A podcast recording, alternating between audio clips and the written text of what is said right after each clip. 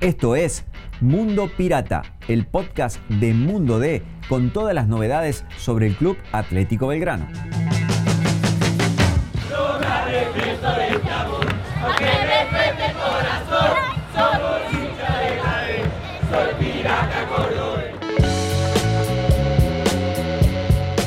Hola, soy Seba Rosero, me acompaña Pablo Campo, nueva entrega del podcast de Belgrano en La Voz del Interior. Hola gente, ¿cómo les va?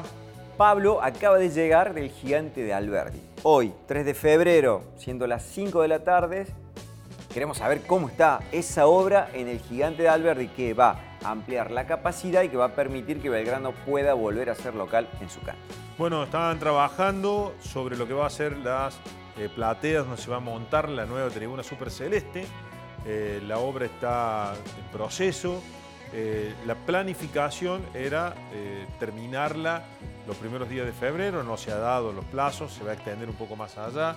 La idea de los dirigentes es tratar de llegar para fines de febrero. Recordemos que Belgrano juega el sábado 4 frente a River, juega el viernes 10 visitando a Central Córdoba en Santiago del Estero, el fin de semana del 17 17-18, todavía no está confirmada la fecha, juega frente a Argentino Junior, también en condición de visitante, y el fin de semana, el último fin de semana de febrero, juega de local frente a Tigre. Eh, la intención es llegar a esa fecha, está, bueno, complicado. ¿Qué se ha hecho en el estadio?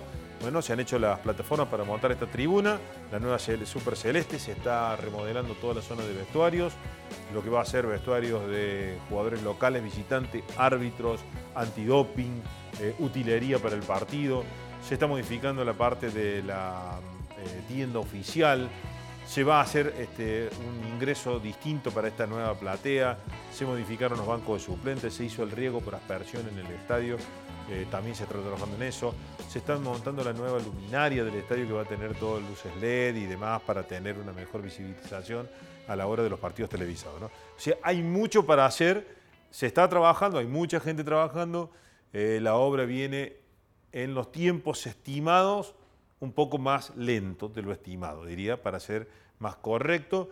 Eh, y la sensación es que para fines de febrero o principio de marzo debería estar terminándose y en el partido frente a Lanús, segundo fin de semana de marzo, seguramente el Pirata ya va a ser local. La cuestión de la localidad de Belgrano viene siendo relevante por la cantidad de socios que tiene Belgrano, ¿no? El no jugar en Alberdi significa que entran más socios, pueden ir más socios a la cancha. Viene más o menos así la lógica, Pablo, y por eso cierto alivio de la dirigencia en este arranque con que esas obras vienen un poco más lentas de lo previsto? Bueno, en, realidad, este, al conocerse el fixture y saber que River era el segundo partido, ya estaba tomada de antemano eh, la decisión de jugar este tipo de partidos, River, Boca, los partidos más, más convocantes, jugarlos en el Kempes por una cuestión de capacidad y permitirle de esta manera, a ver, eh, Belgrano le va, va a ocupar en el partido frente a River de los 57 mil lugares, 46 mil lugares son para este, simpatizantes de Belgrano, de los cuales 33 mil socios o 32 mil socios más o menos son los que tienen eh, abono comprado y ubicaciones compradas. Entonces estás hablando de que vende 10, 12 mil lugares más para socios que no tienen ubicación en el gigante porque no tiene capacidad, más los este, 10.000 lugares puestos, 11.000 lugares puestos a la venta para la gente de River. Eh, la idea es esa, ¿no? Por supuesto, jugar otros partidos no sé si te va a permitir juntar tanta cantidad de gente, eh, eh, concretamente el partido frente a Tigre, por ejemplo, que es el otro del local que viene. No sé si va a juntar tanta gente, pero bueno, por supuesto, tener el Kempes te permite que si la obra no llega en plazo, o en término tenés dónde jugar. O sea, te pongas al Kempe y jugás, o sea, está listo, no hay problema. El punto es que, bueno, después entra lo sentimental, la gente no quiere jugar en el Kempes, el socio de Belgrano se resiste a ir al Kempes. Eh, al hincha no le gusta el Kempes. Tendríamos que hacer un podcast nuevo explicando la razón de por qué el hincha no quiere Es una cuestión de corazón, ¿viste cómo es esto? A ver. Eh, sí, pertenencia, está claro. En Córdoba, en Córdoba eh, los equipos que tienen estadio propio quieren jugar en esos estadios. Pregúntale a la gente de Racing si no le gusta jugar en Nueva Italia o a la gente de Instituto Nacional de Córdoba. Es lo que desea. La gente de Belgrano quiere jugar en Alberdi y por eso este, esto de, bueno, seguirlo remodelando el estadio, ampliándolo, dándole más comodidad y demás. Pablo, Leo, eh, noticia tuya publicada este jueves en la web de La Voz y quiero preguntarte que me des más referencias en las averiguaciones que hiciste para publicar esto. Andrés Amaya, 21 años, del Huila de Colombia, llega para ser refuerzo de Belgrano. Dame algo más. Dame algo más, contame algo más, dame más referencias. llegó, es un juvenil colombiano, Belgrano hace una apuesta muy importante. La idea de los dirigentes es tener a este futbolista como, bueno, una opción de, eh, a ver, de negocio a futuro, ¿no? Porque es un jugador de 21 años que tiene un paso en la selección sub-20, es un extremo, juega más tirado sobre la banda derecha que es por el centro del ataque, es un delantero. Eh, desde Colombia me contó bueno, un colega de la cadena Caracol que era, es un futbolista muy rápido, muy veloz, con una gran capacidad para el desborde, lo cual lo pinta como un jugador muy interesante. Eh, lo que más tiempo le puede llevar a, Maya es este, bueno, eh, acostumbrarse al clima, al nuevo grupo, a sus compañeros. Es muy joven, es un jugador de 21 años, ¿no? Viene de jugar en el Internacional de Brasil, en el Internacional B, que juega en segunda división, jugó poquitos partidos y en su club de origen jugó casi 100 partidos a pesar de los pocos años que tiene. Es decir, que desde los 18 años está jugando en primera división. Si logra el rendimiento que todo el mundo espera, va a ser un jugador interesante. Habrá que ver cómo responde y cómo se acomoda eh, fundamentalmente a los dos, tres problemas que tienen los extranjeros en Argentina. Eh, el clima es el primero, porque un colombiano no está acostumbrado a los climas nuestros, más allá de que no son muy fríos, pero no está acostumbrado al viento, al frío, a, este clima este, seco en invierno, húmedo en verano. ¿no?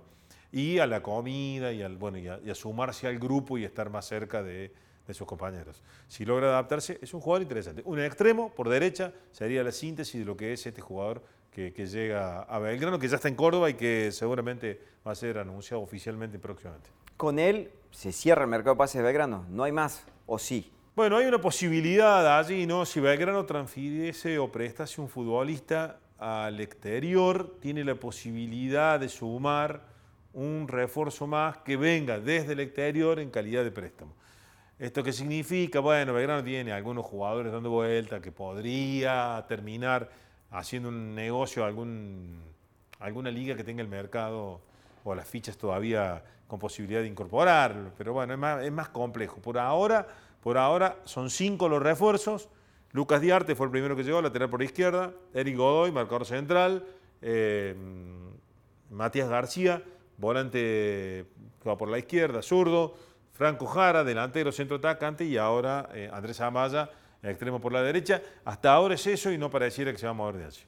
En el podcast eh, de la semana pasada te preguntaba qué jugaba Belgrano, o aquí va a jugar Belgrano.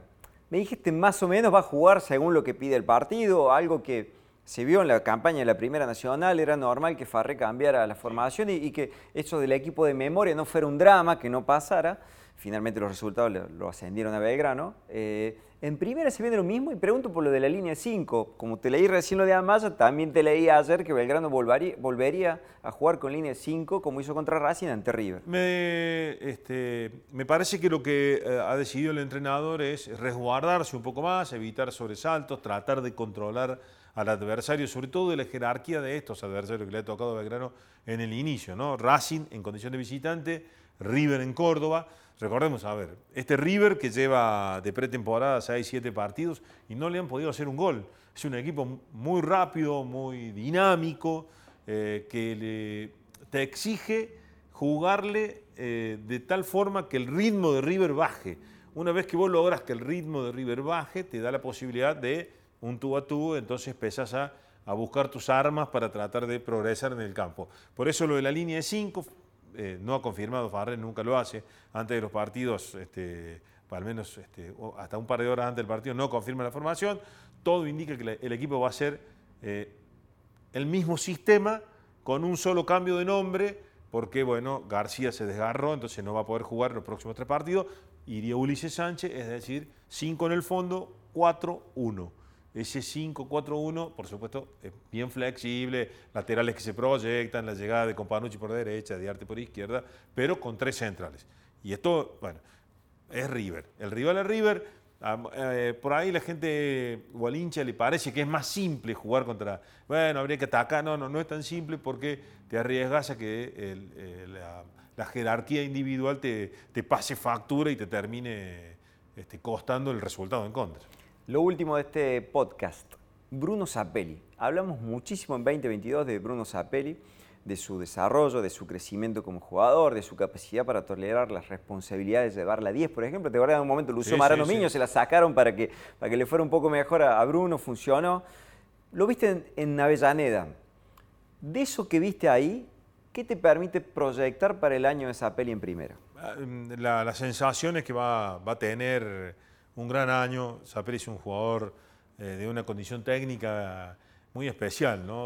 Eh, hay futbolistas, eh, en este, como todos los deportes, ¿no? lo técnica individual prácticamente es natural.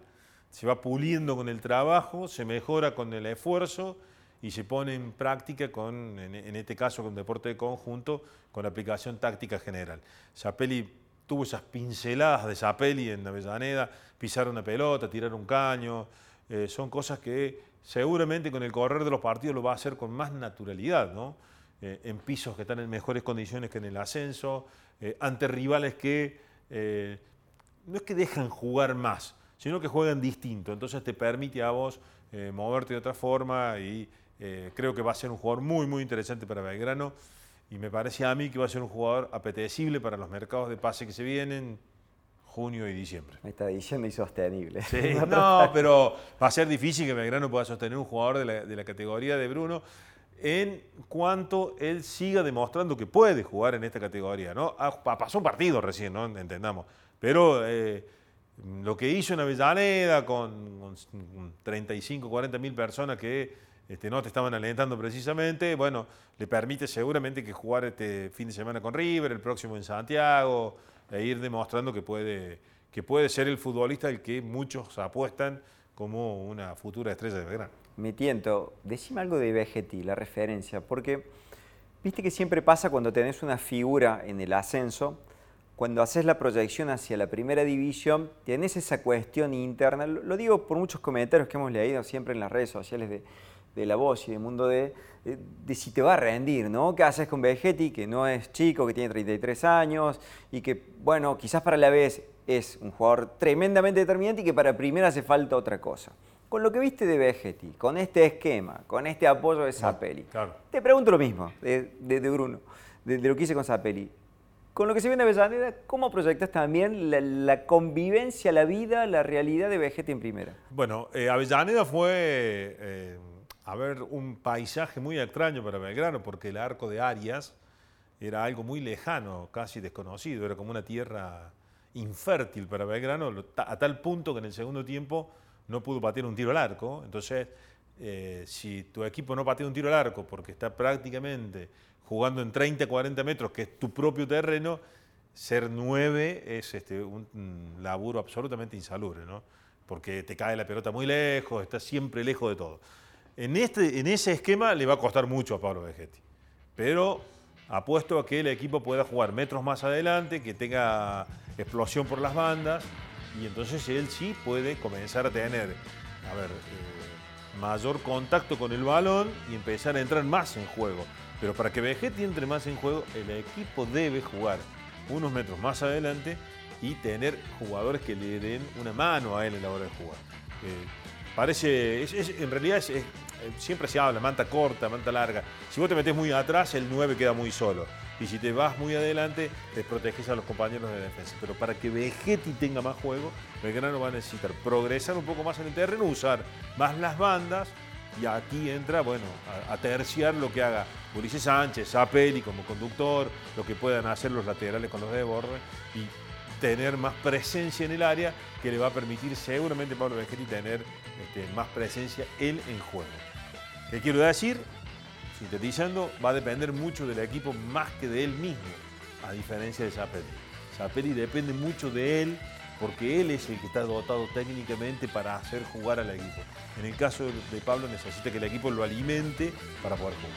Fue el análisis de Pablo Campo, la hacemos la semana que viene. Sí, señor. Saludos.